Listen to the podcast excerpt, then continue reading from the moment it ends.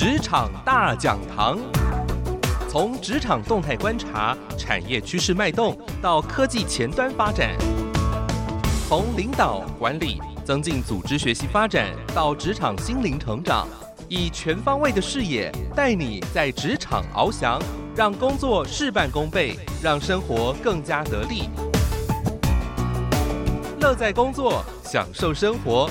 童建龙制作主持《职场大讲堂》。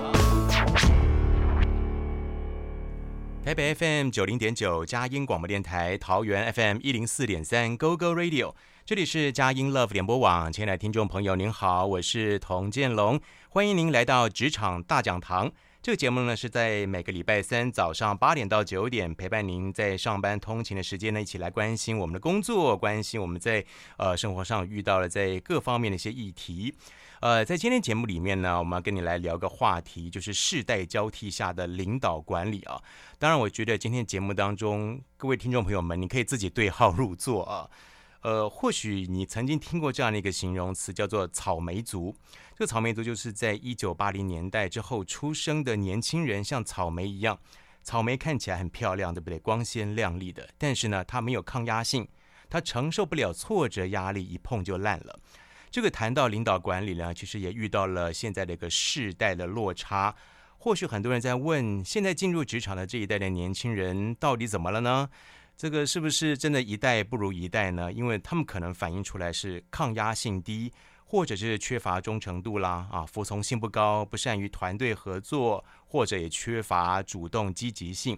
如果你是主管，你真的觉得一代不如一代吗？那如果你是年轻的部属，你会不会觉得很委屈，没有人懂你呢？今天在节目当中，我很高兴邀请到。呃，最近有一本书，我觉得写的真的非常有趣，邀请大家一定要来看，叫做《别逼猫啃狗骨头》。我们邀请到的是呃现任泽裕智库总经理，同时也是世新口传系的副教授，在商周 CEO 担任这个领导学生的讲师，有二十五年多的这个企业讲师的经验。李和全李老师来到节目现场，老师你好，嗨，建龙台长好，来各位嘉音电台以及 GoGo Radio 的听众，大家早安。呃，李老师，呃，河呢是河流河，泉呢是泉水的泉。当我看到这本书，老师你写了“别逼猫啃狗骨头”，我就觉得这当然觉得应该不是跟宠物相关的书啊。是是是。老师，你在这个业界，然后在学界担任多年的讲师，或许真的很多人在跟老师反映说，哎，特别是企业的老板，现在年轻人不好用。老师你自己的呃观察是如何呢？真的是有这样的感叹吗？哎，是啊，其实我自己在金融业待了二十年，我离开金融业十三年，然后在两岸四地做一些分享。嗯、我分享了很多企业，一开始谈都是管理，但到后来这些管理主管都跟我讲一句话：“说老师，现在为什么这个世代的年轻人变成这样？”其实一开始我觉得，嗯，两代上一代觉得下一代一代不如一代是正常，是。可后来我进一步去发现，嗯，好像似乎比过去要来的更严重一些。哦，那为什么严重？因为呃，过去年轻时代如果曾经被上面要求、被打压之后，他大部分会相对听话跟乖巧，会回到原点，会被驯服。是，但现在不是了。你发现他只要被要求的时候，他就会抗拒。那抗拒还会连结，连结还会呈现。所以从企业的这一端，我慢慢发现，似乎我们对年轻时代是误会了些什么，还少做了些什么。我就开始回到学校去哦，我过去自己曾经带过上千人，很多年轻人，我在我在做归类。那我在学校的时候。我教了十年书，我试图去找这些学生，慢慢的一个一个改变。那究究竟他们毕业之后对社会造成什么冲击？的确问题还蛮多的。是，嗯，而这个冲击就反映到老师你担任这个企业讲师时候，确实有很多老板告诉你，年轻人现在不好用啊。呃，这本书其实老师有归纳几个重点啊，我想也让大家可以立刻。秒懂，我觉得现在秒懂还蛮好用的。对对对对，这个这个讲求速度啊。是。书名叫做《别逼猫啃狗骨头》，其实老师在运用这个日本的一个作家叫山直山本直人，他在描写那个猫型的员工的时代。各位，如果你是在八零九零年代叫啊西元啊出生的人，叫做猫型人，这叫做 Generation Me，我的世代。这种人是有想法、有自我、有主见、傲娇、不爱社交。重视自己的领域，性格安静冷漠，以自己意见为主啊。呃，相对于是在啊、呃，西元六零七零年代，就是所谓的四五六年级生出生，叫做犬型人，叫做 Generation Me，我们的世代。他是忠诚听话、活泼好动、配合度高、小跟班，以主人意见为主。呃，其实这个世代是不可能切割的，因为就是上代生下一代嘛。对。那怎么会所谓的望星人、狗型人，然后生出猫型人的性格？嗯，好的，我很快解释一下。呃，我当年自己，我们我们这些五六七年级慢慢的长大，嗯、我们有个特征。哦，后来我说我用狗来形容，就是听话、认真、忠诚。哦，是可是我慢慢发现，七年级后半段，就是到到七六八十开始，到九年级，甚至现在两千年以后的，有了一些猫的性格。哦，猫的可爱就来自于主人的喜欢，可是它相对的傲娇不听话。我常打个比方，我回到家，我家有一只狗跟一只猫，谁会先冲过来？一定是狗啊，摇着尾巴，对，赶快过来。那猫叫了半天，咪咪咪咪，啊，不太爱出来，爱理不理的，什么时候才会出来？哦，想吃东西的时候，想主人的时候，哎，我发现有有，我这有两个小孩，有一天我发现好像小孩哦，小孩回到家，我们叫了他不一定打打招呼，可是肚子饿了之后就出来，爸妈我饿了，哎，既然这两个动物很容易拿来形容这两个世代，啊，可是那犬型人为什么会养成猫型人？啊，我就开始在研究为什么汪星人会养出喵星人。我慢慢发现有很重要原因啊，呃，有两个点。第一个点叫做科技的进步，是啊，从零七年贾博士发明了呃 iPhone 开始，慢慢的这个时代配合了网络，各位都听过。年轻人就是网络的原生世代，而我们，而他们是原住民，我们是新住民。他们对于手机跟相关三 C 操作超出我们想象，是靠着三 C 的一些呃，他们可以跨出家门。我常说，以前把我们小孩关进房间，他就隔绝世界；对，现在关进房间，他就啊展开了世界。你不要想把他们禁足就对了。对，他们在房间里做的事情，反而是父母在外面的十倍、百倍，能能涉猎外界更多的。这种情况下，大人停留在一点零，小孩慢慢的从二点零、三点零、四点零、五点零，大人都没有想过，一点零的大人很难教导五点零的小朋友，他反而还觉得我们自己很落后。是对，这是第一个部分。那第二个部分就来自于一些人本教育或主义的观念啊。我想听，呃，我们的听众很多都是呃教育程度很高的一些父母，我自己也是爸妈。呃大家应该还记得，大多数台湾的教改是来自于在民国七十五六年的时候，台湾引引进了很多国外的观念。其实当时不是一个，不是一些正统的。的教育部颁发的规定，反而是一些附设性的一些人文组织。我们引进爱的教育，我们引进人本是人本观念。问题来了，观念没有错误，可是我发现近二十年、三十年的家长，嗯，有一些误会了。误会什么？我们误会了，好像人本就是要尊重小孩，甚至是极度尊重小孩。是所以有一天我写了一篇文章，就是不要把尊重变放纵，不要把宽容变纵容。什么叫尊重？尊重是小朋友想法跟我不一致。好，我请小朋友说明，双方沟通之后，父母提供观点，让小朋友也能部分接受，达成共识之后，去共同让小朋友去执行原本父母不见得希望他执行的事情，而不是完全的顺着孩子的意思去发展。是，我们现在很多父母的习惯是六个字：你想做就去做。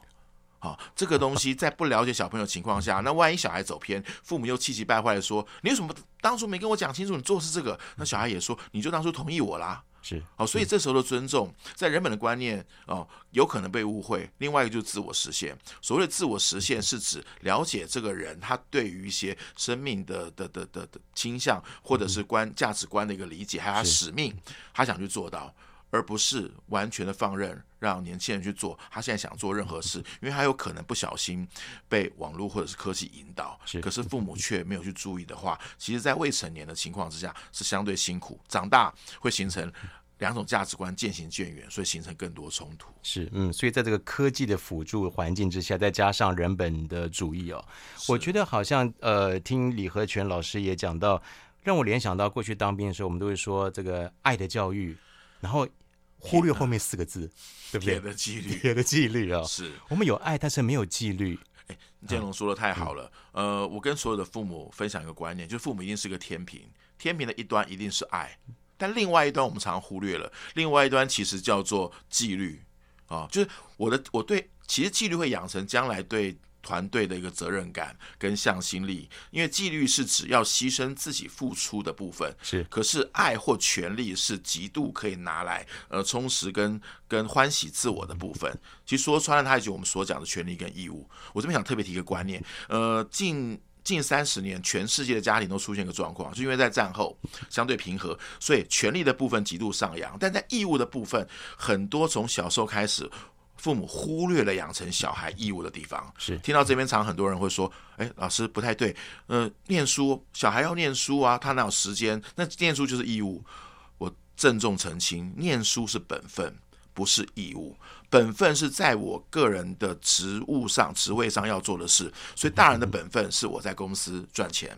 小孩的本分是我在学校念书。什么叫义务？义务是回到家庭这个团队的时候，全家人、全家两大两小应该负责各四分之一的事，这叫义务。所以大人跟小孩都做本分，可回到家，大人把所有的义务都 cover 掉了。是小孩没有机会学到义务，这些义务的观念带到学校去，带到职场去。所以为什么职场的很多主管会认为年轻人不好用？是因为年轻人啊，为什么不能配合团队？为什么不能主动积极？为什么不能多负点责任？可对年轻人来讲，是他们觉得很委屈的是，没有人跟我讲过这些有这么严重，而且没有人教过我真的该做到那些。我们从小开始。大人都说 OK，为什么到了企业，你们这群老头反而要求这么多？是，这是我们该反省的。对，所以这个我们没有教他，就是呃，不杀而教谓之呃，不教而杀谓之虐啊。是，呃，在今天这场大讲堂节目当中，我们高兴的邀请到了李和全老师，我们带来他这本的观察啊，从不同的世代当中也了解一下他们所形成的背景，但是怎么样呢，都告诉我们自己啊，不要逼猫啃狗骨头。聊这里呢，先来聆听一段音乐。稍待会呢，回到节目当中，我们继续要请李和群老师来谈一谈。这今天节目绝对不是为呃望星人说话啊，也不是偏袒喵星人，但是我们这当中要找到一个平衡点，促进这两个世代之间能够在职场上、在家庭中能够融合。而老师今天同样也带来两本书，别逼猫啃狗骨头，要送给在收音机旁的听众朋友，所以请你锁定我们今天节目喽。聆听音乐，马上回到节目现场。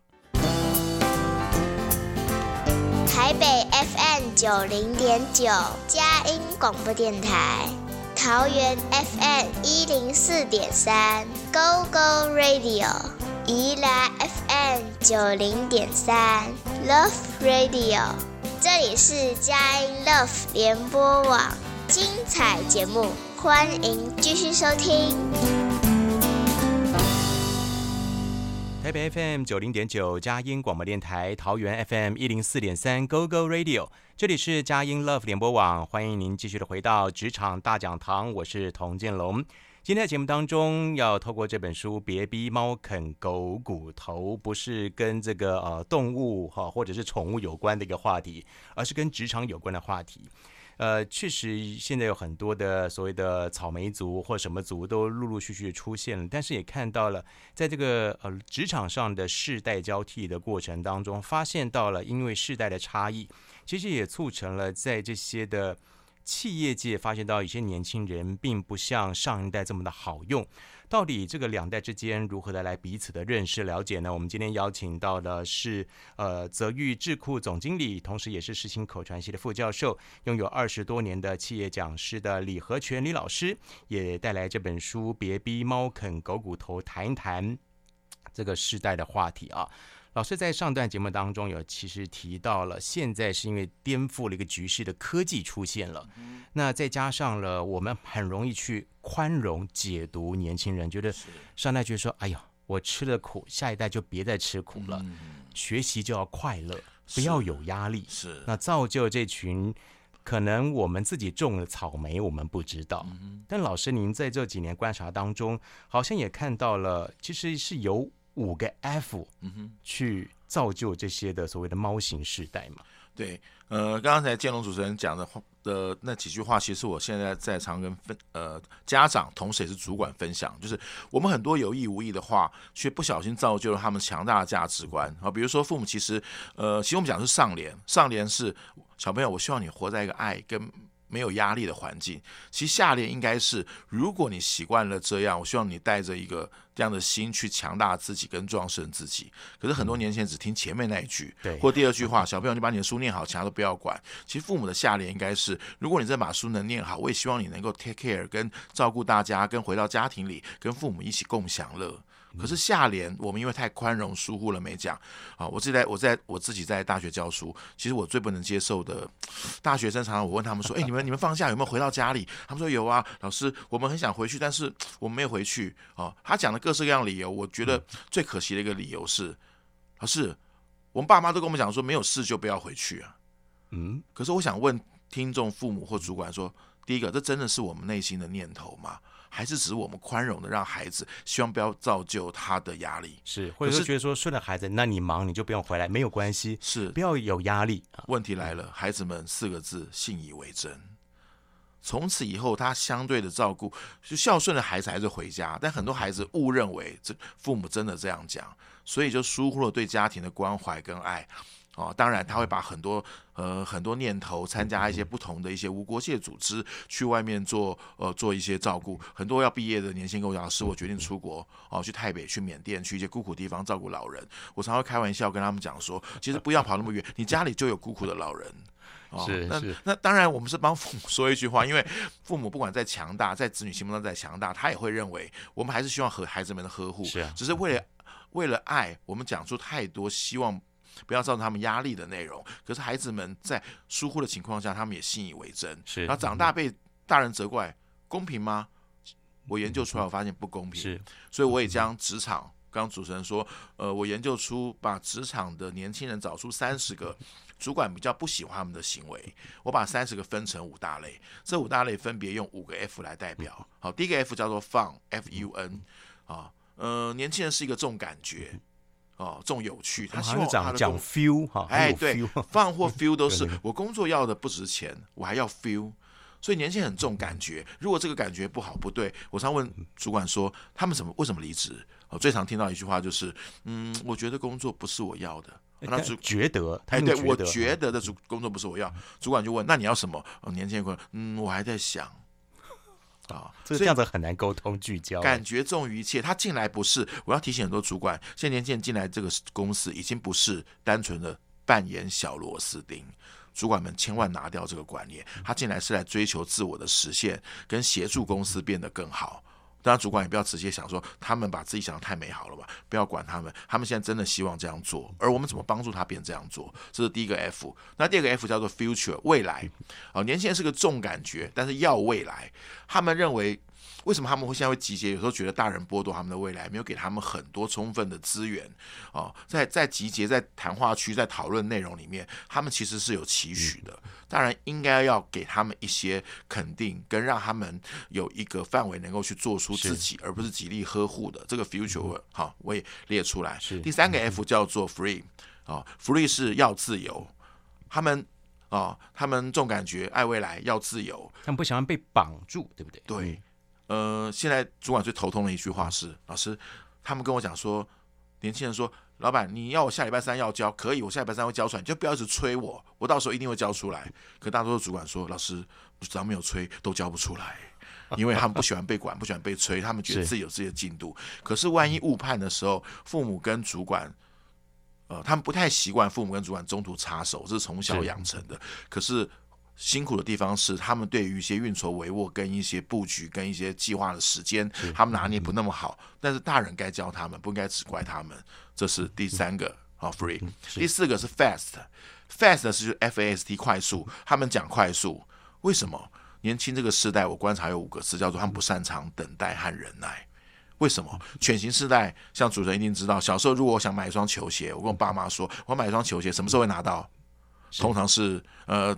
考一百分，对，过过年，或者说是等下学期，好不好？先这个学期先撑一下，对，先修一下。你你鞋子还好吗？再穿一下嘛？好，那请问现在这个时代，如果小孩子讲说，爸妈，我上球鞋什么时候会拿到？嗯，通常不是马上，就是晚上。是，好，更夸张的，可能还会有妈妈说啊，球鞋啊，我早就买好放在柜子里了，我都买了两双。哎，对对对对，好，好，问题来了，小孩子这样子很幸福，可是他却没有一个延迟等待。是。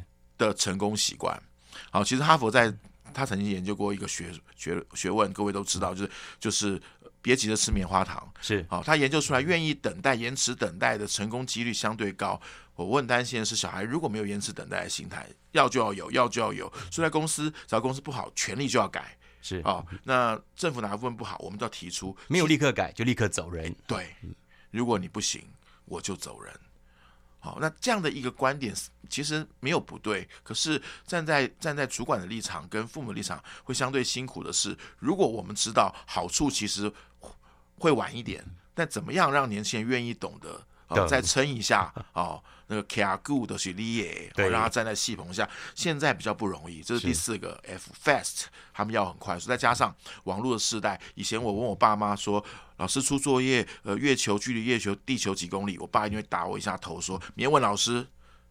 所以我要等待一个夜晚。但年轻人现在一秒就 Google 得到，对，所以耐心会越来越低哦。及时性跟要求快速性，所以最明显的一个叫做懒人包，是好、哦，他们没有太多时间去念书，习惯看懒人包。好，其实不只是、嗯、呃猫时代，犬时代也慢慢有这个情况。是好，最后一个叫做 fair，F A I R，这个是我认为相当重要的一点，因为现在年轻人慢慢跟大人。讲公平，他们要求四个字叫平起平坐。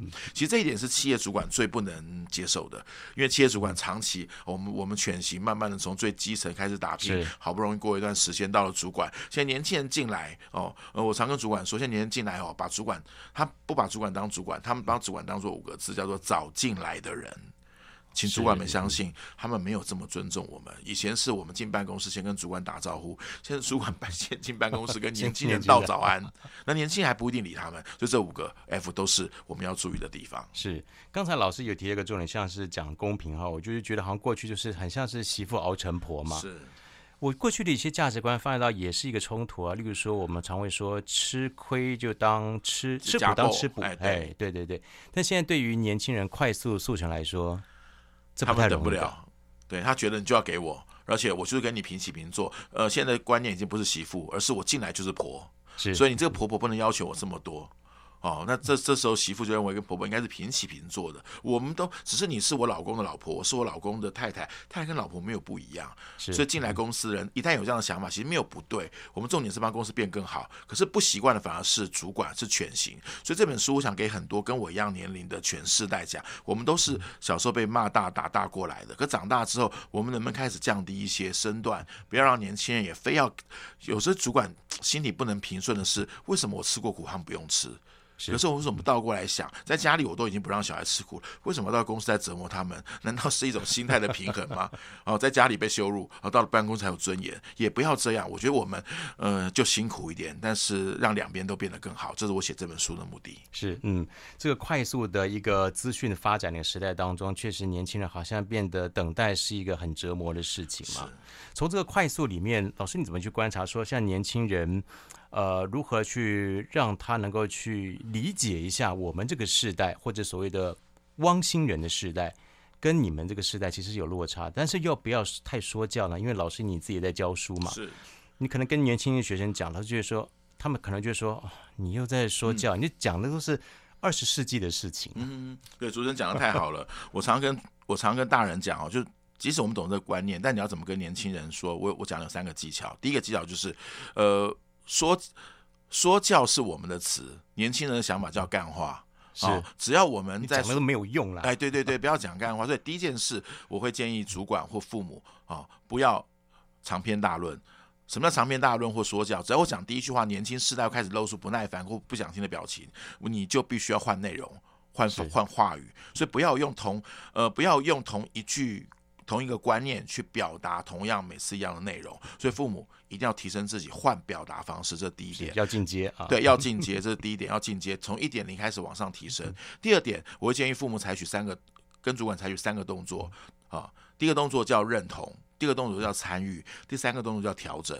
请相信，我们对于这个时代不习惯的东西，一定要先认同、参与到调整。为什么？你只要先纠正、批评，他一定反抗。是。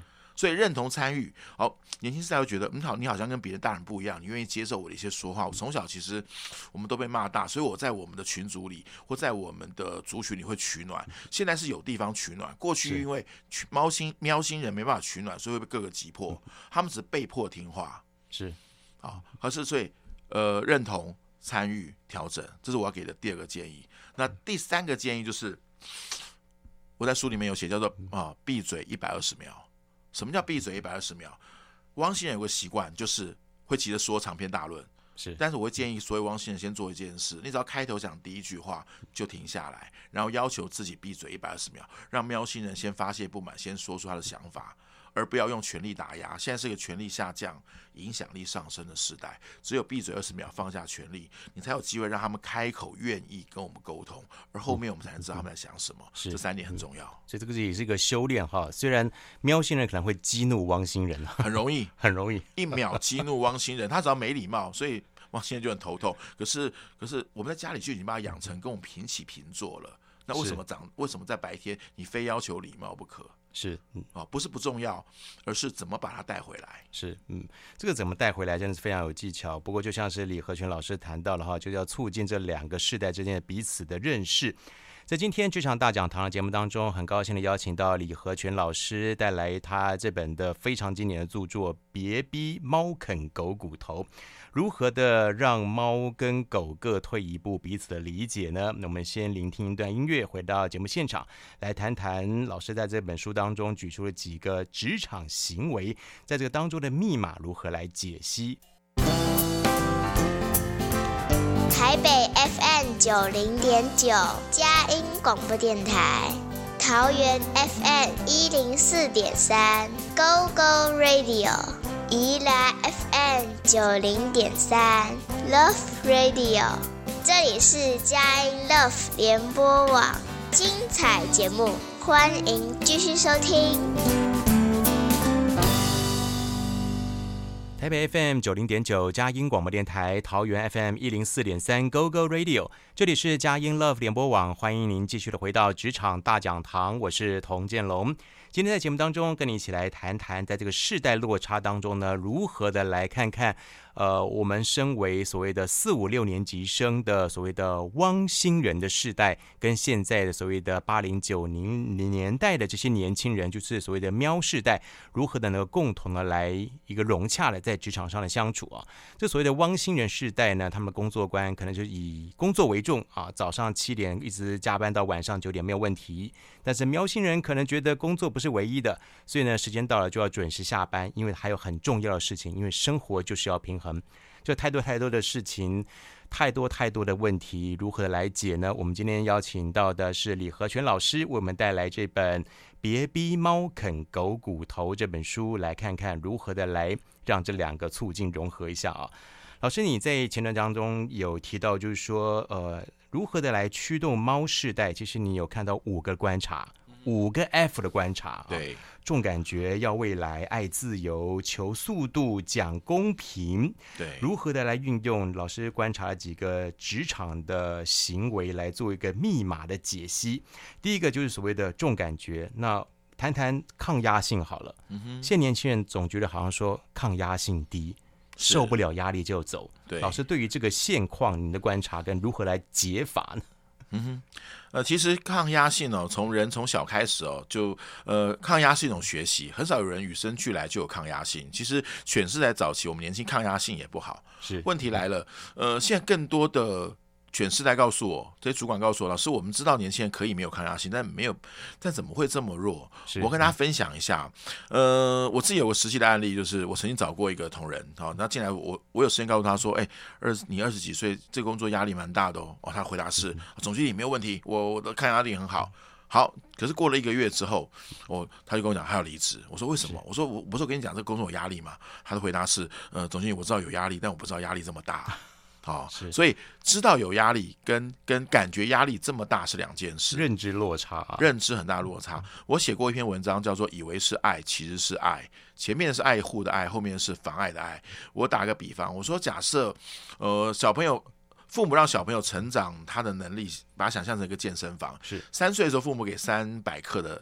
训练五岁给五百克，八岁给八百克，理论上二十岁应该会有两千克。是，那这两举两斤两公斤的重量可以进入到企业，企业要求你能够举两公斤的重量。问题来了，现在很多父母是大概五百克、八百克就觉得啊够了，不要再让他举了，我觉得太太辛苦哦。父母只想到。不要让小孩现在辛苦，但都没想到小孩将来出社会可能更辛苦。好，小朋友只举了八百克，到了一千也举八百克，到十岁也举八百克，十五岁也举八百克，分成两个层面。第一个，他多的，但十岁多的那两百克，跟到十五岁多的那七百克，多的谁扛？父母扛走了。所以一个状况，父母的压力越来越大。是第二个，这小朋友从八岁开始就只扛八扛八百克，到十五岁八百克，两二十岁八百克。有一天进入到社会的时候，主管就觉得，哦，这个进来年轻人两千克应该 OK，至少一千五吧。好，就先给他一千五，没想到一举一千五，啪就垮了。为什么？因为这小朋友只能举八百，是啊，然后再，然后主管就觉得很 confused，为什么只能举一千五？但没有想到，大多数的年轻人因为父母都急着给爱，急着给关怀，急着不给压力，所以到了进职场的时候，他整个就失去了抗压性，这是一个非常重要的问题啊。那至于怎么解决，老师提出两个解法，第一个就是抗压性，第一个从家庭就开始。就开始给一个合理或合适，呃，其实一句话，碰到问题，爸妈别急着帮他解决，啊，呃，我写过一篇文章，叫做“父母可以陪考，但不要代考”。是所谓考试，我就拿比问题来当比方，碰到问题，父母请陪考，你陪着他解决问题，但父母不要急着把问题揽过来解决掉，一旦揽过来解决掉，这个压力就被父母全部扛下，因为父母不希望小朋友。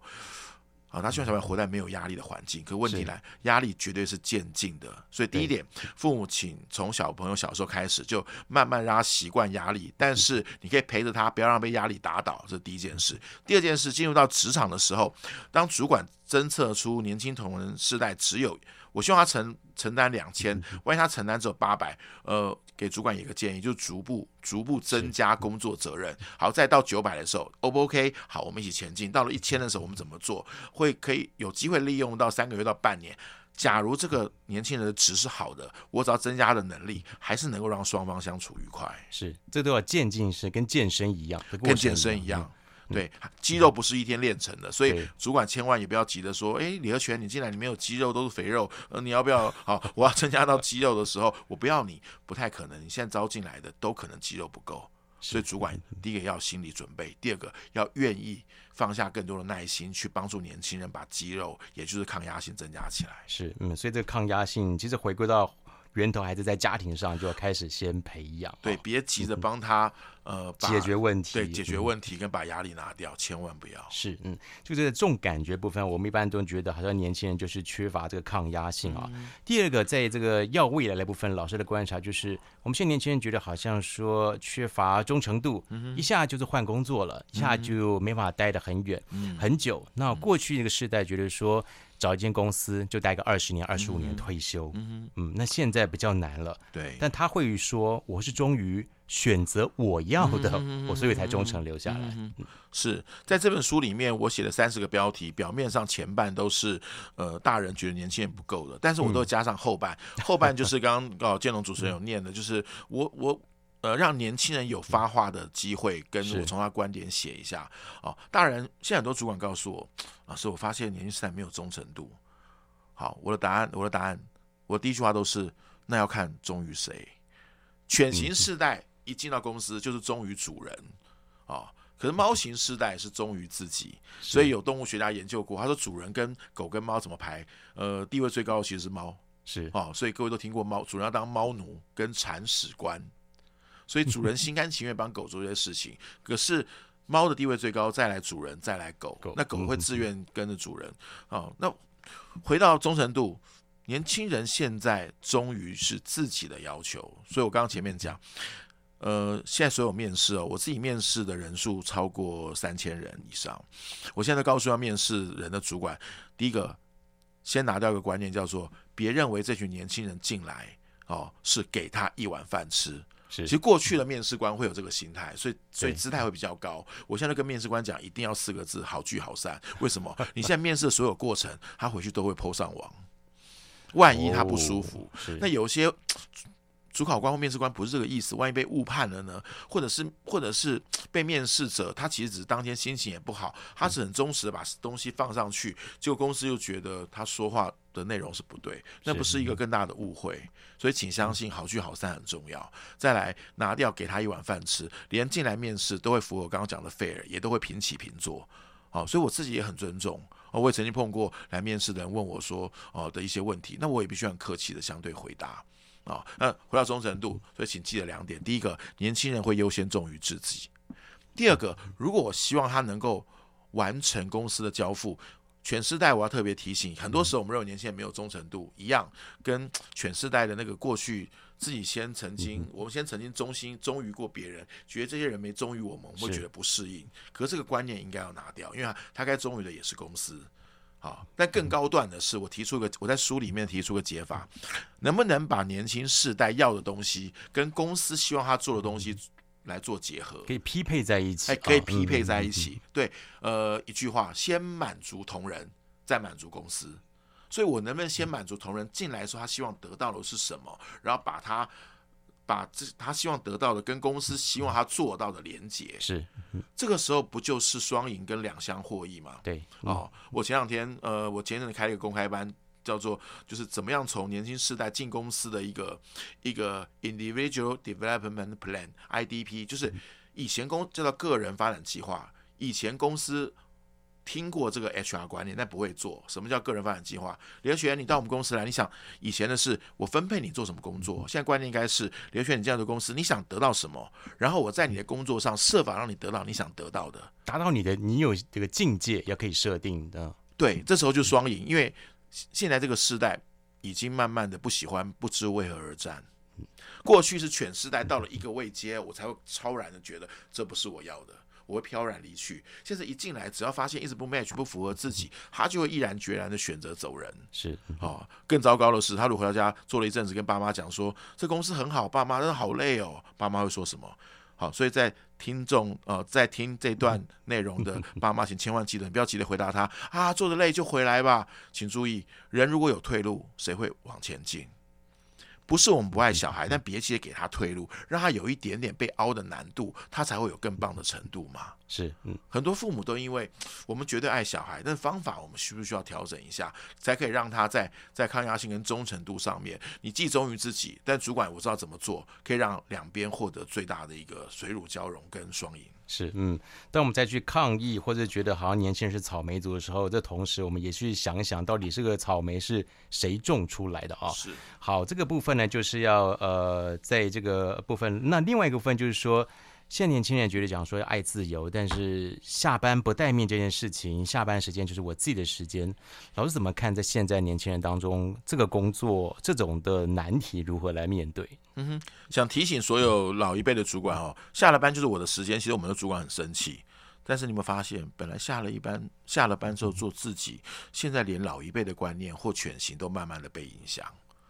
那我先讲回来，反而犬型会被很多猫型笑笑什么？哈、啊，你们这些奴性的人哦，所以永远都不下班，都没有自己的快乐的家庭。嗯、我们想要做自己，我们又不是卖命，我们平衡平衡人生。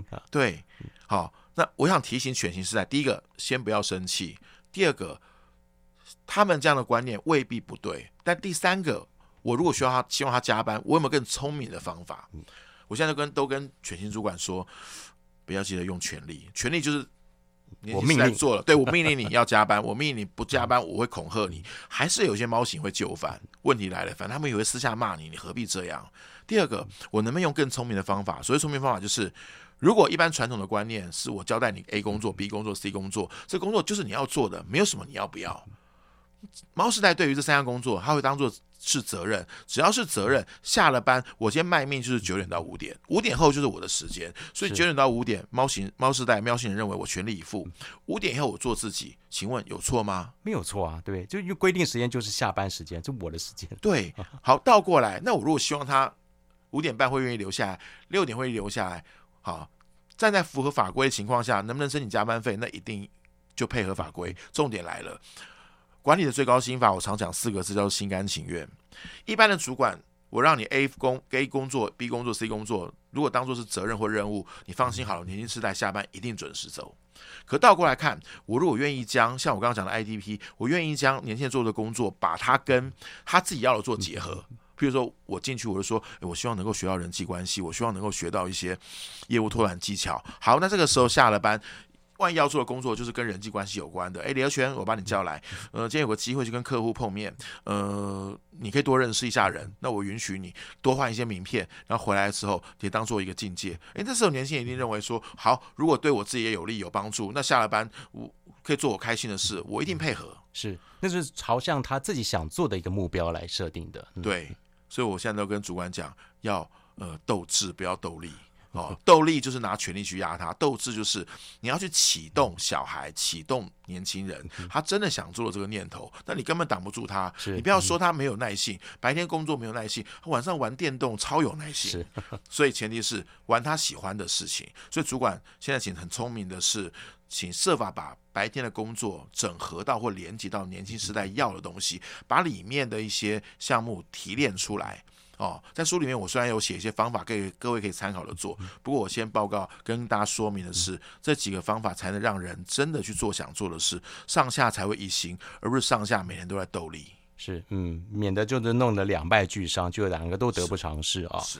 呃，在这本书，呃，别逼猫啃狗骨头，其实李和全老师还举了这样有三十个的例子，那大家自己其实可以从书中自己对号入座看一看哈，如何来面对这样的情况下呢？如何有一个比较聪明的方式来解决这样的问题？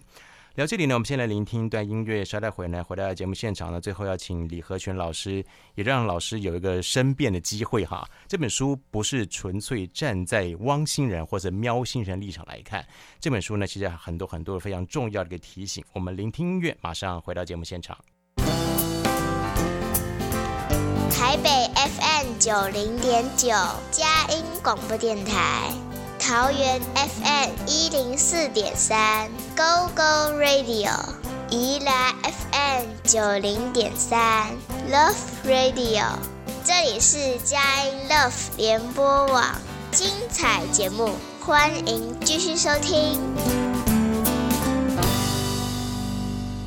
台北 FM 九零点九，佳音广播电台；桃园 FM 一零四点三，Go Go Radio。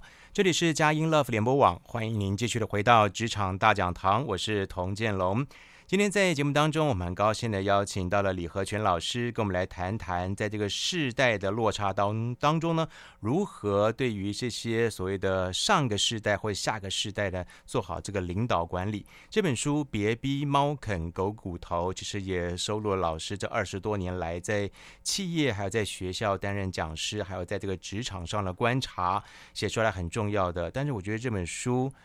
呃，诚如老师在里面所说到的，现在好像也不能错怪猫喵星人啊，甚至你所讲的话，你还真的非常小心。现在社群网络非常发达，你讲错了一句话，或者老师你在学校教书，嗯，学生可能下一秒钟就把老师所讲的，是可能有点情绪化的，就泼在他的脸书上了，跟其他同学讨拍。是，那这本书到底有什么样的重点？不要袒护某一方。是啊，其实我当时在。呃，写这本书的动机是因为我帮太多的企业上课，很多主管来求助。其实主管因为本身各位都知道，在在东方社会下，华人的那个主管其实都很硬，就是他明明有很多痛处跟苦处，但他不愿意说。呃，可是私底下我能够体会他们对于这个新时代或喵星人的一些无助。那我就在研究为什么会变这样，研究出来我发现原来是主管呃白天跟夜晚扮演两种人。我常开玩笑的讲，主管白天会要求同仁，是因为主管启动了一个模式叫主管模式。是，可是这群主管摇身一变变成父母之后回到家变什么模式？各位知道吗？一给大家猜：一主管模式，二父母模式，三朋友模式，四奴才模式。应该是奴才比较像。对，很多人哈，百分之九十的人都选奴才。所以奴才，请相信，奴才在家里培养的就是主子，而主管在啊培养的就是部署。所以主子被奴才培养了出来之后，他有一天呃到了公司，他怎么会愿意再做奴才呢？是。而很多在公司的。主管都企图让同仁，呃，一开始先进来的同仁做小事，扮演奴才跟扮演最低位阶的角色，所以一旦他们没有扮演的很好，我们就觉得很生气。所以很多时候，我们气的是他们的态度跟表现，而未必是他们的能力跟程度。我所以我会建议，呃，犬型世代先分开。哦，不要带着情绪。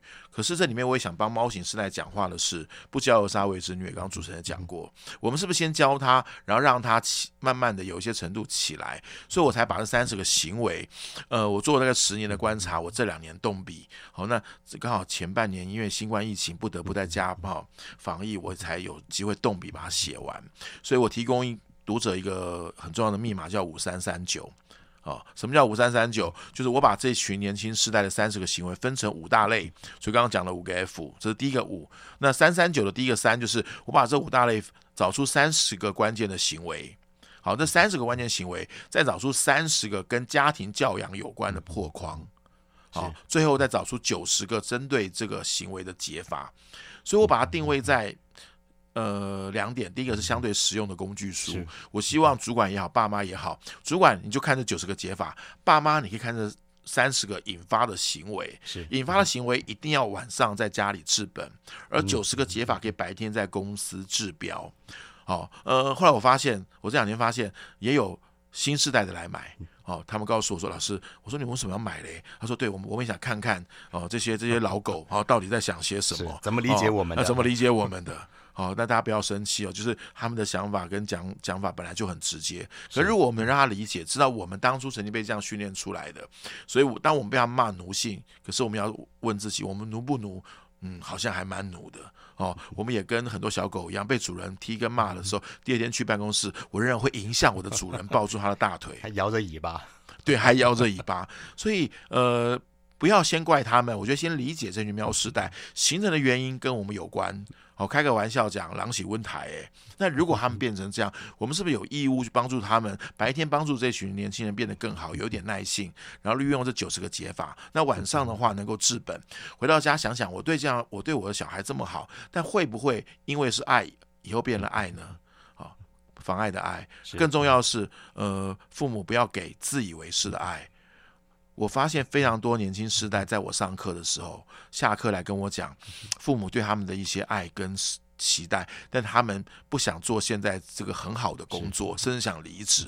可是他们找不知道怎么跟父母说。我说：“那你如果你不喜欢，为什么要考，或者为什么要进来？”他说：“是父母要求。”是那父，可是我去问父母，父母一定会说：“我就是为他好啊，这样未来比较好啊，比较好找工作，啊，哎，比较好找工作，也那这工作也这么棒。”所以我常讲，上下出现了很大的一个 mismatch。